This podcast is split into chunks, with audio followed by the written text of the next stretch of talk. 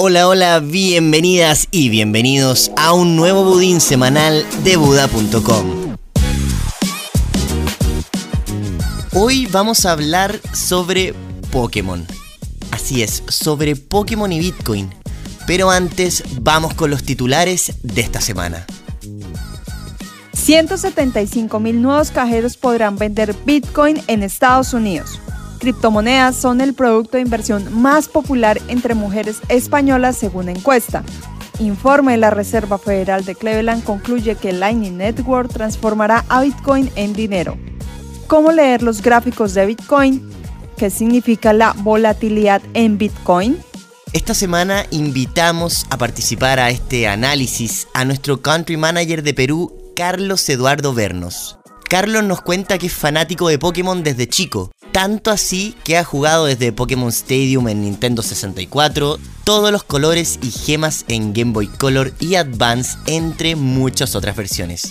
Su fanatismo por Pokémon se cruzó con su pasión por Bitcoin cuando descubrió que la serie animada japonesa compartía muchas similitudes con la filosofía de la criptomoneda madre. A continuación les voy a leer lo que escribió Carlos. Pokémon y Bitcoin, más en común de lo que piensas.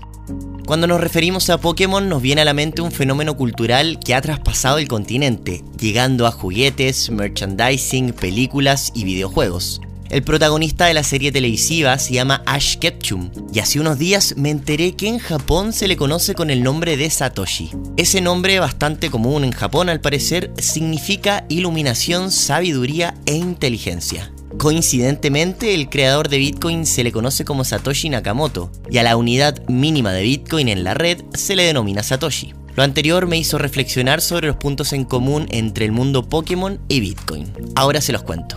En los videojuegos uno tiene que usar Pokémon en batallas para vencer a otros entrenadores y de ser victorioso recibe dinero como recompensa. Con este dinero puedes comprar y vender diferentes ítems como Pokébolas, pociones y otras cosas. Curioso que los pagos en el videojuego sean inmediatos y sin la necesidad de intermediarios. No se evidencia el uso de billetes tampoco.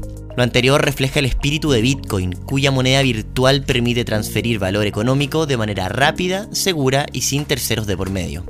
En el juego solo se podía llevar 6 Pokémon, los demás eran resguardados en un computador. El sistema de almacenamiento de Pokémon consistía en conservarlos o transmitirlos como data. Uno podía acceder a dicha red a través de un computador en su casa, en los centros Pokémon y en otras localidades. Recordemos que Bitcoin se refiere a una red de dispositivos interconectados entre sí, por la cual toman decisiones de manera descentralizada.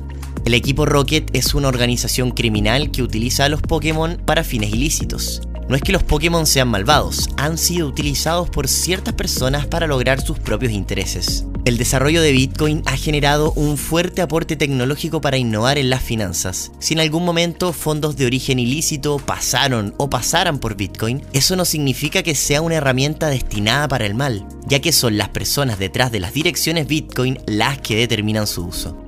Para capturar a los Pokémon se requiere utilizar una Pokébola. Hay diferentes Pokébolas disponibles, desde las más básicas hasta las más avanzadas, las cuales permiten atrapar un Pokémon sin mayor esfuerzo. Lo mismo sucede en el mundo cripto. Hay muchas criptomonedas, con diferentes propósitos, propuestas de valor y precios. Pero hay una que marca la pauta de la industria cripto, por lo que podríamos decir que si Bitcoin fuera una Pokébola, tendría que ser sí o sí la Master Ball. El común denominador entre todas las regiones que existen en Pokémon es que comparten el mismo estándar monetario, el dólar Pokémon. Bitcoin también propone lo mismo, conectar a distintos dispositivos ubicados en distintas localidades del mundo de manera descentralizada a través de un solo estándar. Bueno, volvamos a nuestro mundo. Si bien el dólar Pokémon es un éxito en su tierra, Bitcoin es aún muy joven para convertirse hoy en el símil de este en nuestro planeta, aunque va muy bien encaminado. Mientras Bitcoin lo logra, te contamos que hay otro tipo de dólar que te puede ayudar a protegerte de la devaluación que está ocurriendo a nivel general con las monedas nacionales en Latinoamérica, USDC.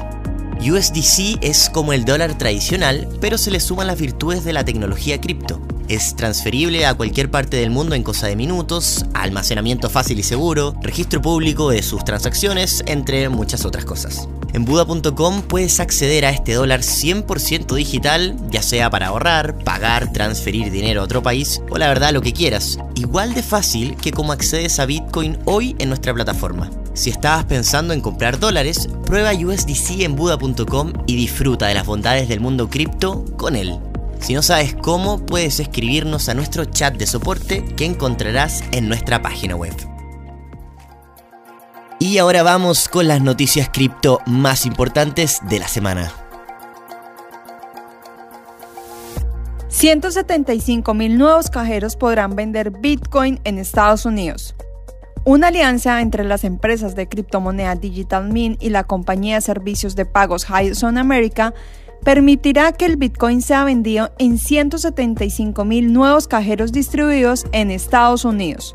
Actualmente, el país tiene 34 mil cajeros que permiten la compra y venta de esa criptomoneda, por lo que esta colaboración significaría aumentar la oferta en un 415%.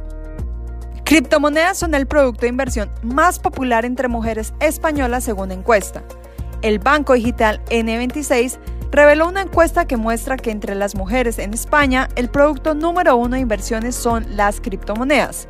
Además, las cifras detallan que el 39% de las encuestadas ya tienen criptomonedas, mientras que el otro 27% no se cierra la posibilidad de comprar este tipo de activos.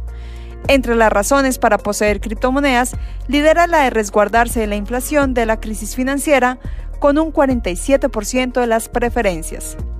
Informe la Reserva Federal de Cleveland concluye que Lightning Network transformará a Bitcoin en dinero.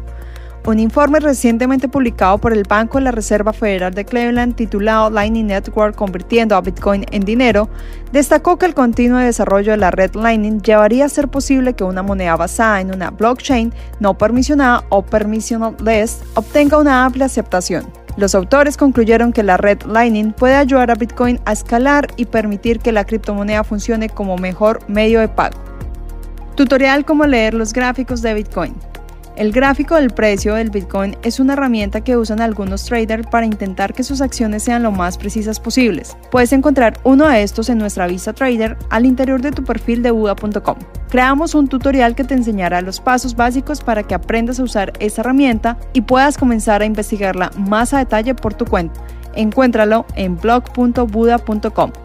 Guía. ¿Qué significa la volatilidad en Bitcoin? ¿Es la volatilidad de las criptomonedas un punto negativo?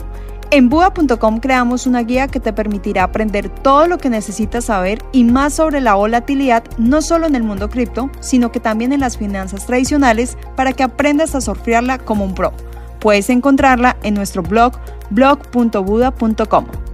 Recuerda que en Buda.com no trabajamos con asesores financieros externos y tampoco prestamos el servicio de asesorías. Todos los correos que recibas de nosotros terminarán con arroba Buda.com. Además, puedes leer nuestra guía de inversión responsable que puedes encontrar al final de nuestra página web para más consejos de seguridad. Muy bien, y así se acaba el capítulo de esta semana de nuestros Fudines semanales. Espero que hayas aprendido algo nuevo y por supuesto que nos vemos la próxima semana. Chao, chao.